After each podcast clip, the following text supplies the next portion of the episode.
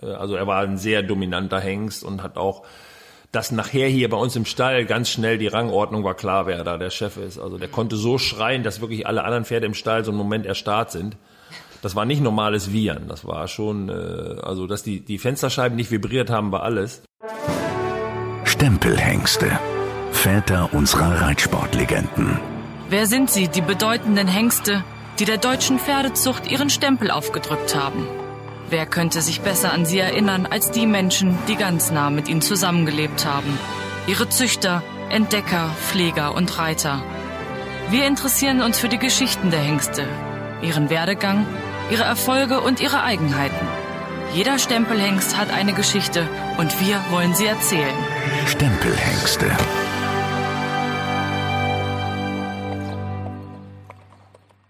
Ich bin Lynn Rasmussen vom Reitsportmagazin und wir starten diese neue Podcast-Serie und bei mir ist Ina Tenz.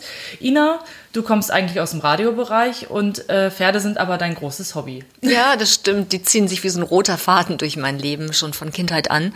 Ähm, ja, meine große Leidenschaft teilen wir, wir beide. genau. Ähm, du bist ja auch eigentlich gar nicht drum rumgekommen. Du kommst ursprünglich nämlich aus dem Oldenburger Münsterland. Und, das äh, stimmt, ja. Da wächst man ja mit Pferden auf, da kommt man überhaupt nicht dran vorbei.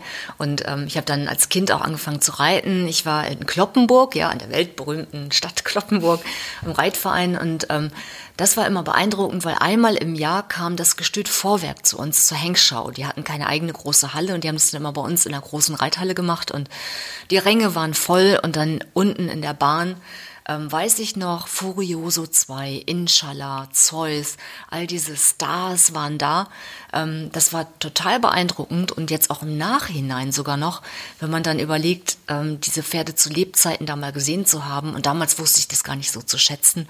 Heute würde ich, glaube ich, alles drum geben, um noch einmal Furioso 2 zu sehen. Ja, und ähm, das sind ja alles berühmte Vorahnen unserer Reitsportpferde. Ähm, wie sieht es bei deinen Pferden aus? Gibt es da auch berühmte Vorfahren? Ja, naja, bei meiner kleinen Hobbyzucht, ähm, wenn man überlegt, also wenn ich durch die Papiere blättere, natürlich guckt man immer nach, wen kennt man da und wer springt einem ins Auge. Und ähm, da ist es bei mir Chaco Blue zum Beispiel oder Staccato kommt vor.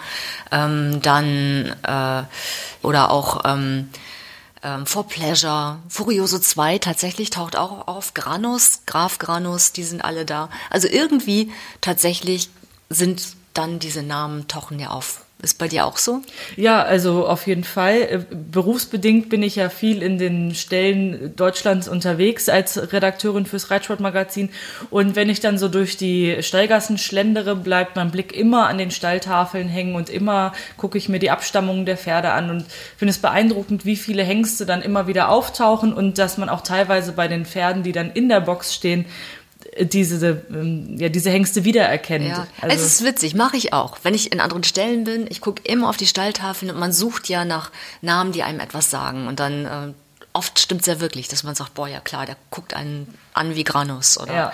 Mhm. Also oft sind es ja auch die Hengste, die ähm, schon lange verstorben sind und die trotzdem ihr Andenken quasi in ihrem Nachkommen ähm, ja, erhalten haben. Und man weiß ja wenig drüber eigentlich. Ne? Viele sagen, also jetzt Beispiel Furioso 2, klar, ja, Furioso 2, aber ne, wie hat ja. er gelebt und wie war er wirklich? Und das versuchen wir auch mit diesem Podcast so ein bisschen zu zeigen. Ganz genau. Aber wir beschäftigen uns natürlich nicht nur mit den Hengsten, äh, die nicht mehr leben, sondern auch mit den Hengsten, die sich also schon zu ihren Lebzeiten unsterblich gemacht haben. Und mit einem solchen wollen wir auch beginnen. Und zwar äh, mit einem Hengst, der sich im Sport einen ganz großen Namen gemacht hat und beinahe alles gewonnen hat, was es zu gewinnen gibt, und zwar mit Goldfever. Er steht ja immer noch bei seinem Reiter Ludger Berbaum im Stall. Ähm, du warst da und äh, ja, wie sieht's denn da aus? Und äh, ja, nimm uns mit. Ja, beeindruckend war es. Also ähm, es ist eine riesige Anlage. Wenn man mich da allein aussetzen würde, würde ich mich garantiert verlaufen. Also ganz viele Ställe, super saubere, gepflegte Stallgassen. Da hat jeder Sattel, jede Trense seinen Platz. Ähm, unterschiedliche Stallbereiche. Dann gibt es Reithallen und Außenreitplätze, Paddocks, äh, Wiesen. Es war wirklich riesig groß und echt beeindruckend. Und hast du denn auch Goldfieber gesehen? Ja, lustig. Er war der erste, den ich gesehen habe. Ich habe geparkt und dachte so, hm, was steht denn da für ein Fuchs draußen auf dem Paddock? Der guckte mich an und das war er tatsächlich. Und danach erst habe ich dann Ludger getroffen und mit ihm gesprochen und ich würde sagen, da hören wir jetzt erstmal rein. Ja.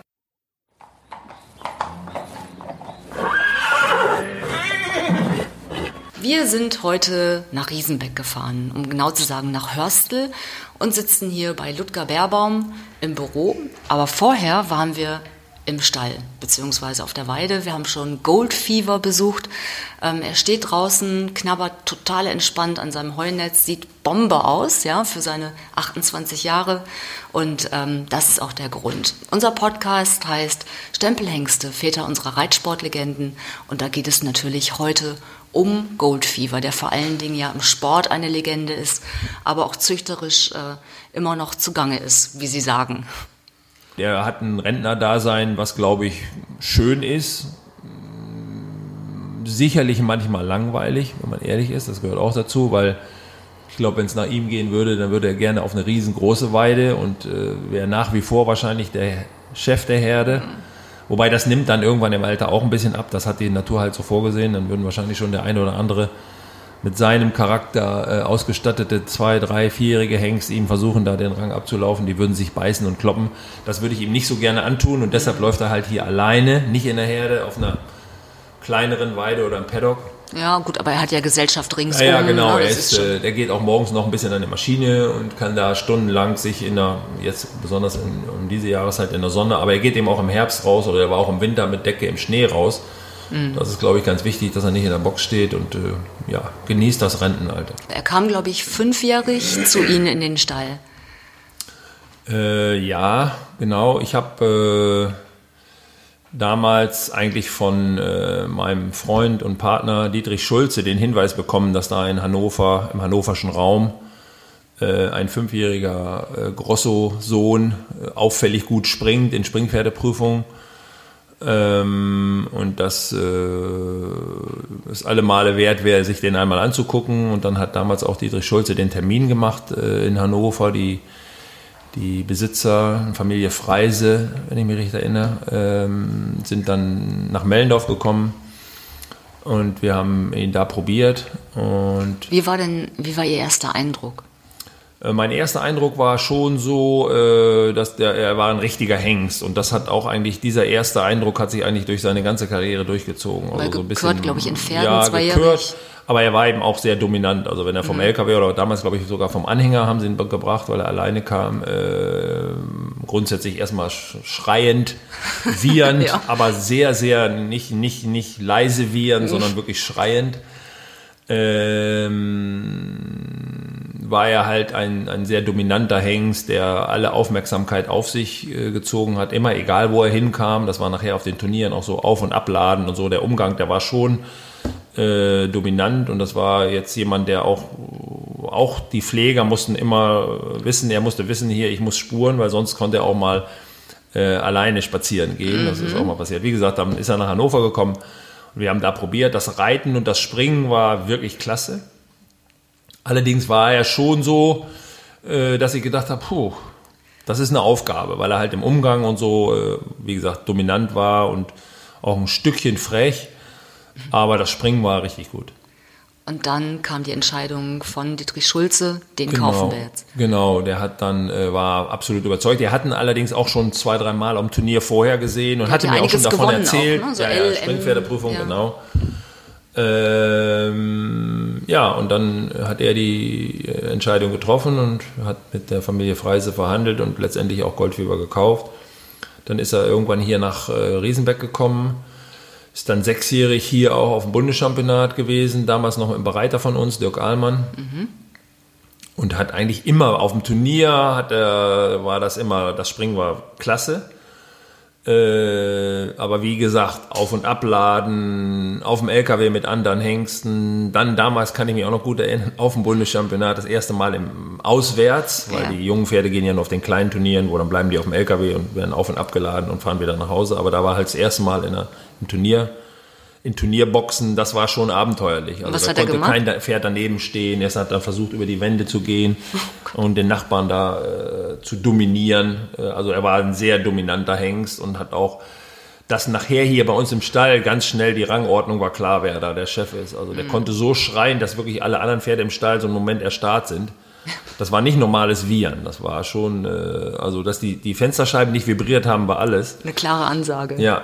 Ähm, über die Jahre natürlich ist er gelassener geworden und das auch beim Transport oder auf den Reisen überhaupt. Wie geht man denn damit um, seinem Verhalten? Also haben Sie dann gesagt, okay, der braucht ganz viel Kontinuität, Gewohnheit oder? Nee, der braucht schon, äh, ganz ehrlich gesagt, ein bisschen eine Hand, die ihn führt. Ne? Also der ist, das war nicht so jemand, den man dann beim Führen dann immer dahin gehen lässt und dahin schnuppern lässt und da nochmal gucken lässt und da knabbern lässt, sondern der wollte schon, der musste wissen, äh, wo ist der, wo, wo es lang geht und wo ist der Chef. Auch beim Aufsatteln und auf der Stallgasse. Das war, äh, nachher hat er das, das wunderbar akzeptiert und war der auch tatsächlich lieb. Der war im Stall und in der Box zum Beispiel. Der hätte nie gebissen oder so, mhm. gar nicht. Aber äh, in den ersten Jahren, auch auf dem Abreiteplatz, wenn der Pfleger oder der Reiter, wer auch immer da mit ihm unterwegs war, nicht aufgepasst hat, dann konnte auch schon mal sein, dass er richtig ein anderes Pferd äh, attackiert hat. Äh, und das war dann natürlich für alle Beteiligten nicht so angenehm. Macht sich die Versicherung dann nochmal bezahlt an der Stelle? Ähm, wen hat er respektiert? Ja, die Leute natürlich, die sich nachher um ihn gekümmert haben. Das war sechsjährig, wie ich schon gesagt habe, Dirk Ahlmann. Der war mit ihm sehr erfolgreich. Der wäre damals sogar auch Bundeschampion gewesen. Der war im Stechen schnellster und hatte dann unheimlich schnell zum letzten Sprung so einen ganz leichten Fehler. War dann, glaube ich, Vierter. Ähm, ich habe ihn dann ab siebenjährig geritten und ja, der, den Stall hat er nicht verlassen und gewechselt. Die, das Personal oder jetzt im Wesentlichen dann auch nachher meine Pflegerin Marie äh, die, die zwei waren sehr innig und hatten, waren ein sehr gutes Team und die ist jetzt nicht irgendwie bekannt durch ihre Härte oder Toughness, aber die hat verstanden, äh, ihm zu erklären, dass es, äh, dass sie äh, die Hosen anhat. Und, von und hat ihn geritten, auch auf allen möglichen Turnierplätzen, Rennbahnen dieser Welt. Also das Reiten war sowieso, wenn man mal im Sattel war, der Reitkomfort war ein Traum. Also es waren wenig Pferde in meiner ganzen Karriere, die diesen Reitkomfort hatten. Äh, nur wie gesagt, bis man dann drauf war und äh, im Stall und auf den Abreitplätzen, auch mit den anderen Pferden, musste man ein bisschen aufpassen, da war er halt Hengst. Ja, gut. Aber es war nie eine Diskussion, ob er in die Zucht gehen soll, sondern es war klar, er steht bei Ihnen im Stall und deswegen macht er eine Sportkarriere. Genau, wir haben das Thema Zucht war absolut sekundär von Anfang an. Auch, auch der Dietrich Schulze wollte natürlich ein Springpferd haben, der, der im Sport geht. Das Thema Zucht ist dann eigentlich erst ein bisschen später gekommen. Wir hatten dann zwei Jahre und hat siebenjährig auch schon die ersten äh, Nachwuchsfinals äh, gewonnen. Achtjährig war er dann schon bei den Euro Classics in Bremen. Das war, glaube ich, der erste internationale genau. Erfolg. Ähm, und wenn man dann so einen Hengst hat und auch noch gekürt, dann stellt sich halt irgendwann die Frage, äh, decken oder nicht. Ähm, fällt mir gerade ein jetzt beim Erzählen, dass wir sogar am Anfang sechs- und siebenjährig, weil er so dominant war, äh, war mal ein Thema, eventuell ihn sogar zu kastrieren. Na gut, wahrscheinlich, weil damals äh, gab es ja die berühmten Hengste, wurden teilweise gar nicht im Sport präsentiert. Nee, genau, das war alles noch nicht so und das war eben tatsächlich im Umgang nicht so ganz ohne und dann ist es ja auch manchmal nicht ganz ungefährlich, wenn man ehrlich ist, auch viele von den ganzen kleinen Verletzungen und Unfällen, die so passieren, auch sogar bis hin zu Kollegen, sind halt acht von zehn immer irgendwie Hengste involviert. Mhm. Und dann haben wir uns das eine Zeit lang gestellt, die Frage, haben wir uns aber nie dazu durchgerungen. Äh, weil wir gedacht haben, das kann man auch nur einmal machen. War denn Verkaufen Thema mal? Verkaufen war, war nie richtig ein Thema. Ab siebenjährig auf jeden Fall nicht. Vorher vielleicht, damals, ich, ich kann mich erinnern, nach dem Bundeschampionat sechsjährig, da gab es schon mal die eine oder andere Anfrage ähm, aber so richtig war das kein Thema. Das dann und dann haben Sie aber trotzdem drüber nachgedacht, weil er im Umgang kompliziert war oder? Nicht vor dem Frage verkaufen, vor der Frage kastrieren. Ja, okay. Äh, aber das haben wir dann vor uns hergeschoben. Äh, man kann da ja auch sogar, es gibt ja dieses, das war damals ein Thema, haben wir auch nicht gemacht, aber es wurde uns äh, nahegelegt, vielleicht sogar chemisch zu kastrieren, das kann man auch machen. Ja, mit ähm, aber das hat dann nicht unerheblich auch Nebenwirkungen und hin und her. Und irgendwie hat dann auch über Monate, hat er sich dann doch ein bisschen angefangen zu akklimatisieren und ist das immer einfacher geworden. Und wie gesagt, Ende siebenjährig war das dann kein Thema mehr. Und dann achtjährig kam das Thema eben vielleicht dann sogar doch Decken. Mhm. Da war auch erst immer mit ein bisschen Bedenken, so, oh, dann wecken wir vielleicht wieder alte Geister in ihm ja. äh, mit der Deckerei. Und dann hat er tatsächlich in seiner Sportlaufbahn überschaubar nicht so viel gedeckt. Wir haben dann auch immer versucht, das nicht parallel zu machen, Sport und Decken, sondern wenn er dann deckt, tatsächlich dann das nicht zu der Zeit zu machen, wo er auf Turnieren geht. Und so richtig angefangen zu decken hat er dann äh, eben am Ende seiner Karriere Wann wurde Ihnen klar, ich habe einen Star im Stall? Gab es da einen Moment, wo Sie gesagt haben, so, uh, da gucke ich genauer hin? Ja, gut, der war von Anfang an ja irgendwie eine Herausforderung, äh, ob er jetzt von Anfang gleich der Star war, aber das war schon klar, dass da ganz viel Potenzial äh, vorhanden ist und äh, da war. Die Frage ist, kriegen wir es gehandelt? Ne? Kriegen wir die, kriegen wir die PS auch auf die Straße? Ja. Äh, aber spätestens, würde ich mal sagen, siebenjährig, wie das dann anfing, auch ein bisschen der internationale Sport, die Youngsterprüfung und man eigentlich das Gefühl hatte, da gibt's nichts, was er nicht kann. Und schnell war er auch. Also ein Wettkämpfer, competitive, wie die Engländer sagen, war er auch. Siebenjährig war eigentlich klar, dass äh, wenn er gesund bleibt, äh, wir da auch im großen Sport richtig mitmischen können. Und das ist dann ja auch passiert. Ich glaube, Ja. Goldfever hat die Welt gesehen. er hat die Welt gesehen, aber die Welt hat eben auch ihn gesehen. Und was, wenn Sie fragen, was war dann halt so das Besondere, dass er halt über einen sehr langen Zeitraum sehr konstant erfolgreich war.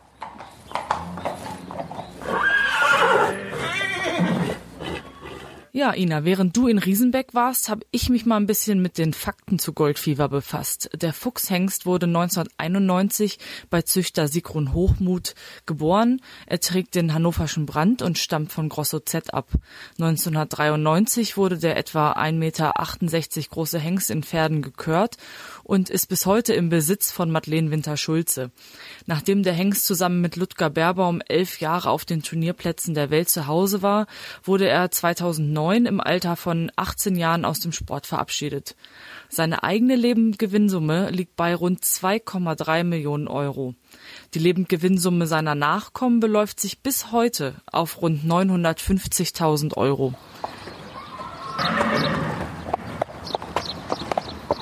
Ja, ich meine, wir haben ihn ja gerade draußen gesehen. Er steht Ja. da immer noch klar auf seinen vier Beinen und ja, guckt einen an und weiß, was er will. 28-jähriges Pferd, genau. Ja. Und das war er eigentlich immer. Er hat ihn, eine gewisse Grundkonstitution und Härte hat er immer gehabt. Ich meine, diese Erfolgsbilanz ist ja unglaublich. Sie waren mit ihm über elf Jahre im Sport aktiv und haben alles gewonnen. Äh, gibt es irgendetwas, wo Sie sagen, Mist, das hätten wir gern noch mal nach Hause geholt? Nicht, wenn Sie jetzt mich spontan fragen, würde ich, habe ich jetzt nicht irgendwie was, was da in mir schlummert, mit einer klaren Antwort. Ähm, muss ich erst ein bisschen länger überlegen. Nö, eigentlich nicht. Wir haben die Chancen, die wir gehabt haben, ganz gut genutzt. Ähm, wie gesagt, große Preise vor allen Dingen, haben wir viel gewonnen. Äh, deutsche Meister gewesen. Olympische Spiele. Champion, Olympische Spiele einmal, wie gesagt, andere Championate, EM, WM, da habe ich dann einmal in seiner Hochzeit hatte ich noch ein zweites Pferd, Gladys. Die ist dann einmal äh, da zum Championat gegangen und er nicht. Äh, aber nee, eigentlich dann ist ja- da nichts, nichts was, ich, was ich sage, hätte ich noch machen Ich müssen. meine, war ja auch, äh, ist uneinholbar vermutlich die Karriere von Goldfever. Ähm, die Nominierung für Sydney. Also dann war klar, er startet, er geht mit nach Sydney zu den Olympischen Spielen. Ähm, ja, wie war der Weg dorthin? Dies war wie vor allen Spielen äh, mit den anderen Pferden auch. Da gibt es halt Turniere vorher und Sichtungen und da tauchen dann Paare auf, in diesem Fall Deutsche. Und die besten vier gehen dann dahin. Und das war vor Sydney so mit Goldfieber und vor Athen genauso. Was vor Sydney ein bisschen anders war, wir waren äh, deutscher Meister in dem Jahr, wenn ich mich recht entsinne, in Balve. Und Goldfieber war erst neun Jahre alt. Und auch wenn wir schon einiges Jahr vorher gewonnen hatten, war einfach so ein bisschen die Frage, Hält ist es nicht ein bisschen früh? Ja, er hält er durch, nicht so sehr. Von der Kon Konstitution waren da wenige, die so hart aufgestellt waren wie er, aber ist ja nicht vielleicht, ist es nicht vielleicht ein bisschen früh? Ist es Ja. nicht vielleicht ein bisschen jung und vielleicht auf dem Niveau, jetzt nichts gegen die deutschen Meisterschaften, aber Olympische Spiele ist dann doch nochmal was ganz anderes. Ähm, und wenn ich jetzt mal zurückblicke, damals habe ich natürlich auch mir selber eingeredet mit dem guten Gefühl und weil wir halt erfolgreich waren, klar, das geht schon. Äh, und ich hatte mit ihm zum Beispiel auch neunjährig schon viel mehr Erfolge mit, als mit dem einen oder anderen Pferd, mit denen ich vorher auf der Olympiade war. Äh, aber rückblickend muss man sagen, war es ein Jahr, vielleicht sogar zwei zu früh. Also er war lange noch nicht so weit, wie er vier Jahre später in Athen war. Ja. Ähm, dazu kam dann noch in Sydney, dass der Platz pampig und matschig war, weil, weil es geregnet hatte. Und das war sowieso auch später als altes Pferd nicht seine, seine Präferenz. Das hat er sogar bei Gotha vererbt. Die konnte das auch nicht so gut durch Pfützen laufen. Ähm, und dann war das in Sydney auch dementsprechend unsere Performance. Die war schlecht. Also Streichergebnis war dann, glaube Genau. ich. Aber man war mit dabei und Ja. Letztendlich war die Karriere ja auch noch nicht vorbei. Nee, nee, die Karriere war noch lange nicht vorbei, die war erst am Anfang, wenn man jetzt ganz klar äh, das so sieht.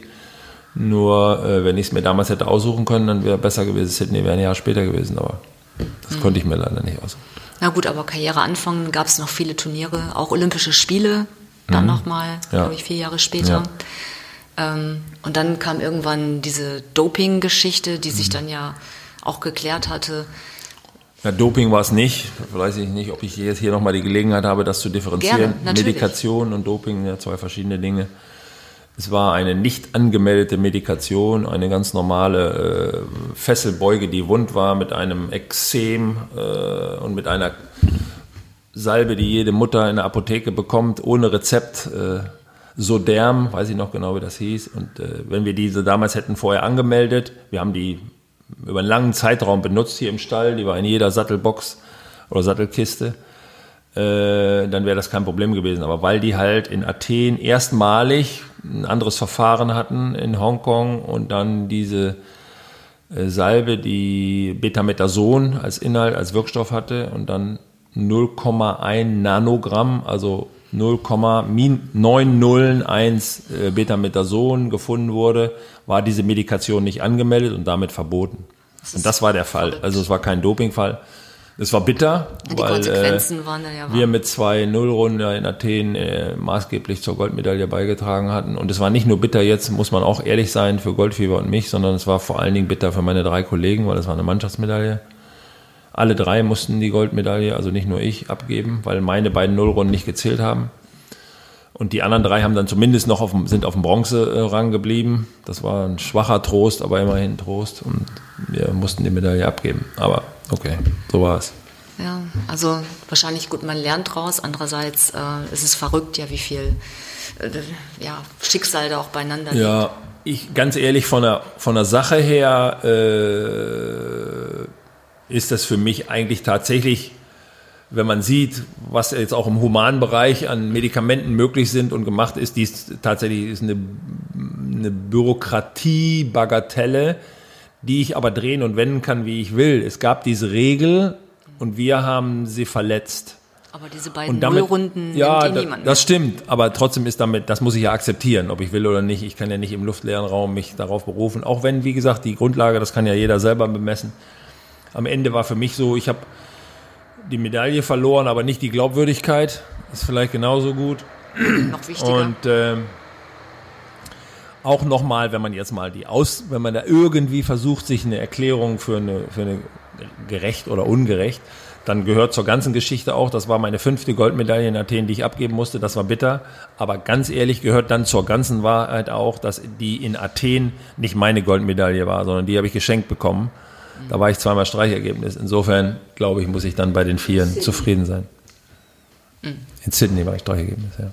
ja, trotzdem glaube ich, war es manche schlaflose Nacht, oder? Ja, es war bitter, wie gesagt, und vor allen Dingen war es halt bitter eben für meine Kollegen. Ne? Das, jetzt, das ist dann wäre auch noch mal ein bisschen einzige, eins, einfacher gewesen, wenn es nur um, eine Einzelmedaille gewesen wäre, aber dass jetzt alle die anderen drei da eben auch, äh, weil wir das nicht angemeldet hatten, die Medaille abgehen mussten.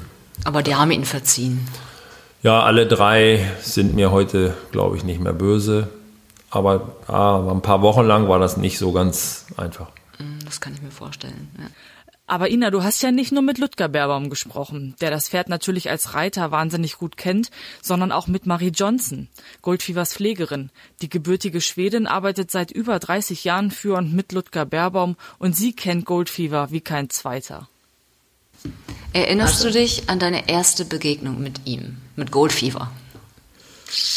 Na, ich weiß, der war, Dirk Ahlmann hat ihn erst geritten her und dann war der wirklich richtig blöd. Der hat immer auf zwei Beine gestanden und immer mit den Vorderfüße geschlagen. Ich habe richtig Angst und der wollte immer rumschreien und hängen sein. Und dann ist er auch, also in der anderen Stall gestanden. Und dann hieß es irgendwann so, Marie. Ich glaube, ihr beiden passt gut zusammen. Nee, das hieß so, wenn ich jetzt die wahre Geschichte erzählen soll, dann war das 98. Dann sollte Lütke nach Olympi äh, Weltmeisterschaft nach Rom. Und er wollte, dass ich mitfahre. Und ich habe gesagt, ich will nicht mitfahren. Der war, hat wie Priamus. Das andere Mädchen, das da war, war super. Der hat immer Priamus gemacht.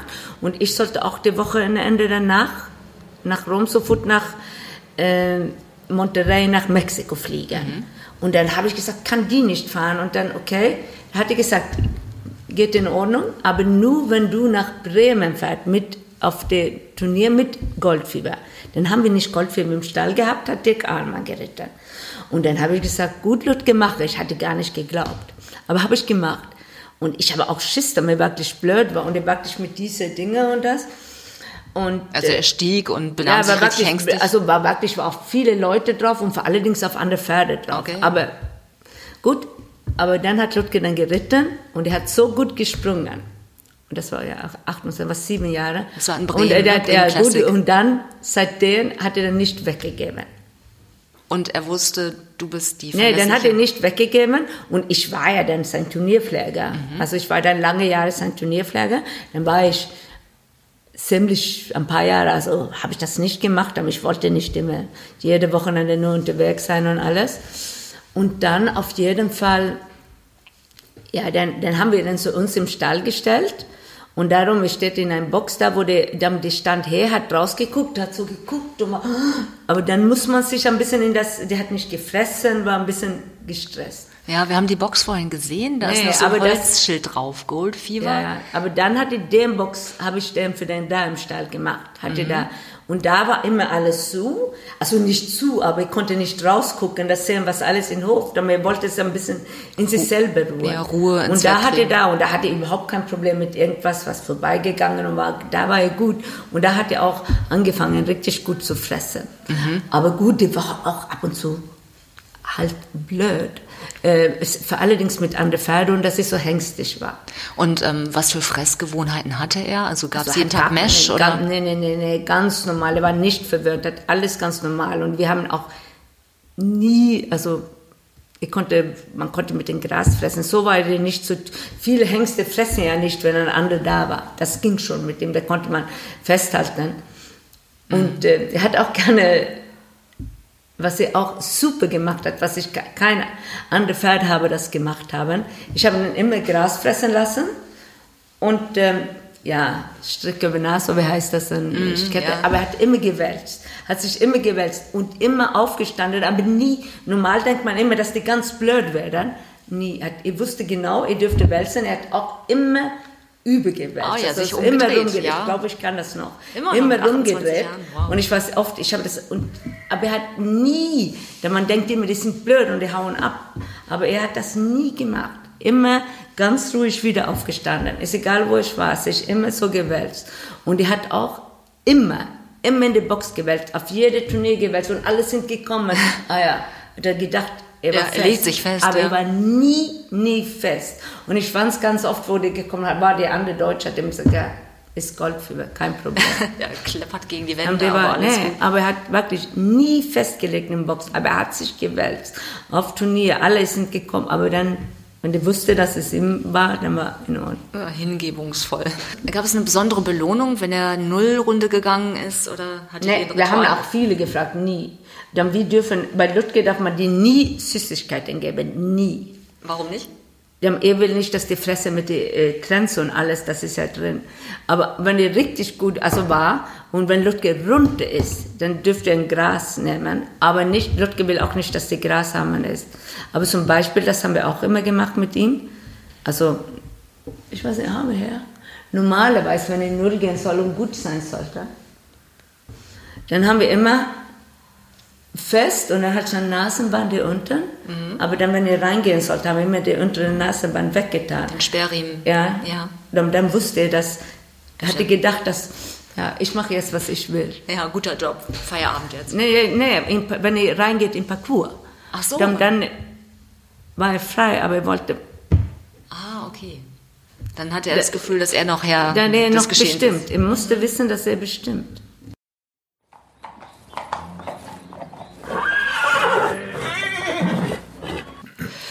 Gut, Goldfever war viel auf Reisen. Ähm, Gab es besondere Gewohnheiten oder Rituale? Wenn ich bin, ich glaube, das Thema Gewohnheiten oder Rituale, da bin ich jetzt vielleicht sogar der falsche Ansprechpartner, weil ich auch selber mit all meinen anderen Pferden, jeder hat da ja so ein bisschen so einen Tick und ist auch abergläubisch oder nicht. Zu denen zähle ich nicht. Deshalb habe ich auch mit den anderen Pferden nicht irgendwelche Ticks oder dass ich mir vorher noch auf den linken Schenkel irgendwas oder die Zügel nur so rum oder so.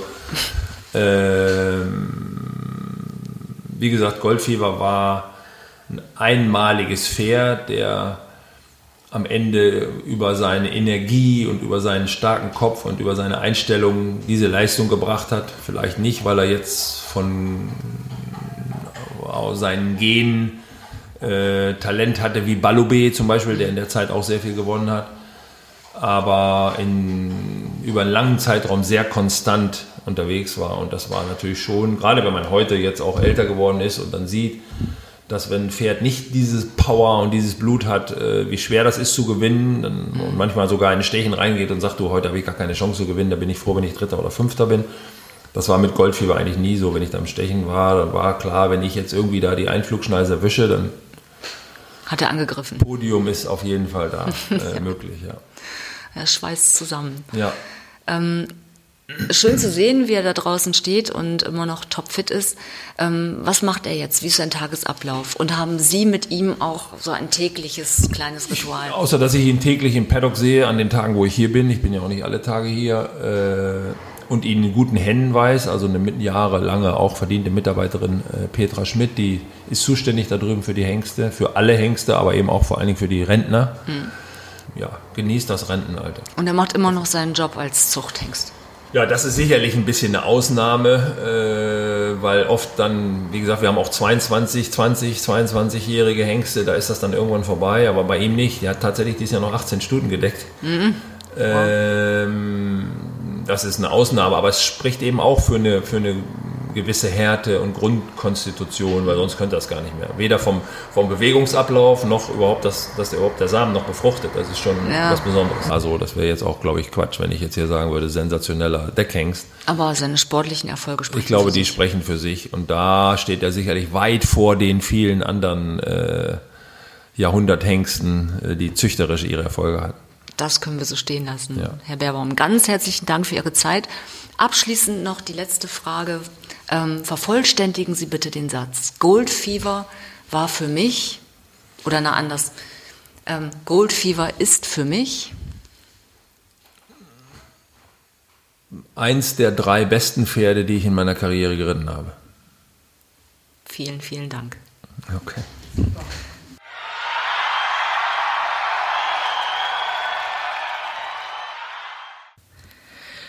Wow, spannend. Mir war es gar nicht klar, dass der so dominant gewesen ist. nee, mir auch nicht. Mir auch nicht. Sieht immer alles leicht aus, wenn man das sieht im Fernsehen, ne? wie er brav über die Riesensprünge ja. geht und man weiß immer nicht genau, was da wirklich hintersteckt. Ja, das stimmt. Aber wir werden wahrscheinlich im Laufe des Podcasts noch über einige dominante äh, Hengste stolpern. Du triffst dich ja demnächst noch mit Tina Klatte und ihr wollt über Argentinus sprechen. Auch äh, super spannendes Pferd, glaube ich. Ja, eine Legende. Der hat sich auch beidseitig vererbt. Also sowohl sowohl super Dressurpferde gemacht, aber noch mehr richtig gute Springpferde. Und ähm, ich kenne Hindak ja auch schon ein bisschen länger über den Zuchthof Klatte, der ähm, in kleinerer Schaden ja so ein Familienbetrieb ist seit vielen hundert Jahren. Und ähm, ich bin ganz gespannt. Ja, ähm, um diese Folge nicht zu verpassen, abonniert uns am besten gleich und folgt dem Reitsportmagazin auf Instagram.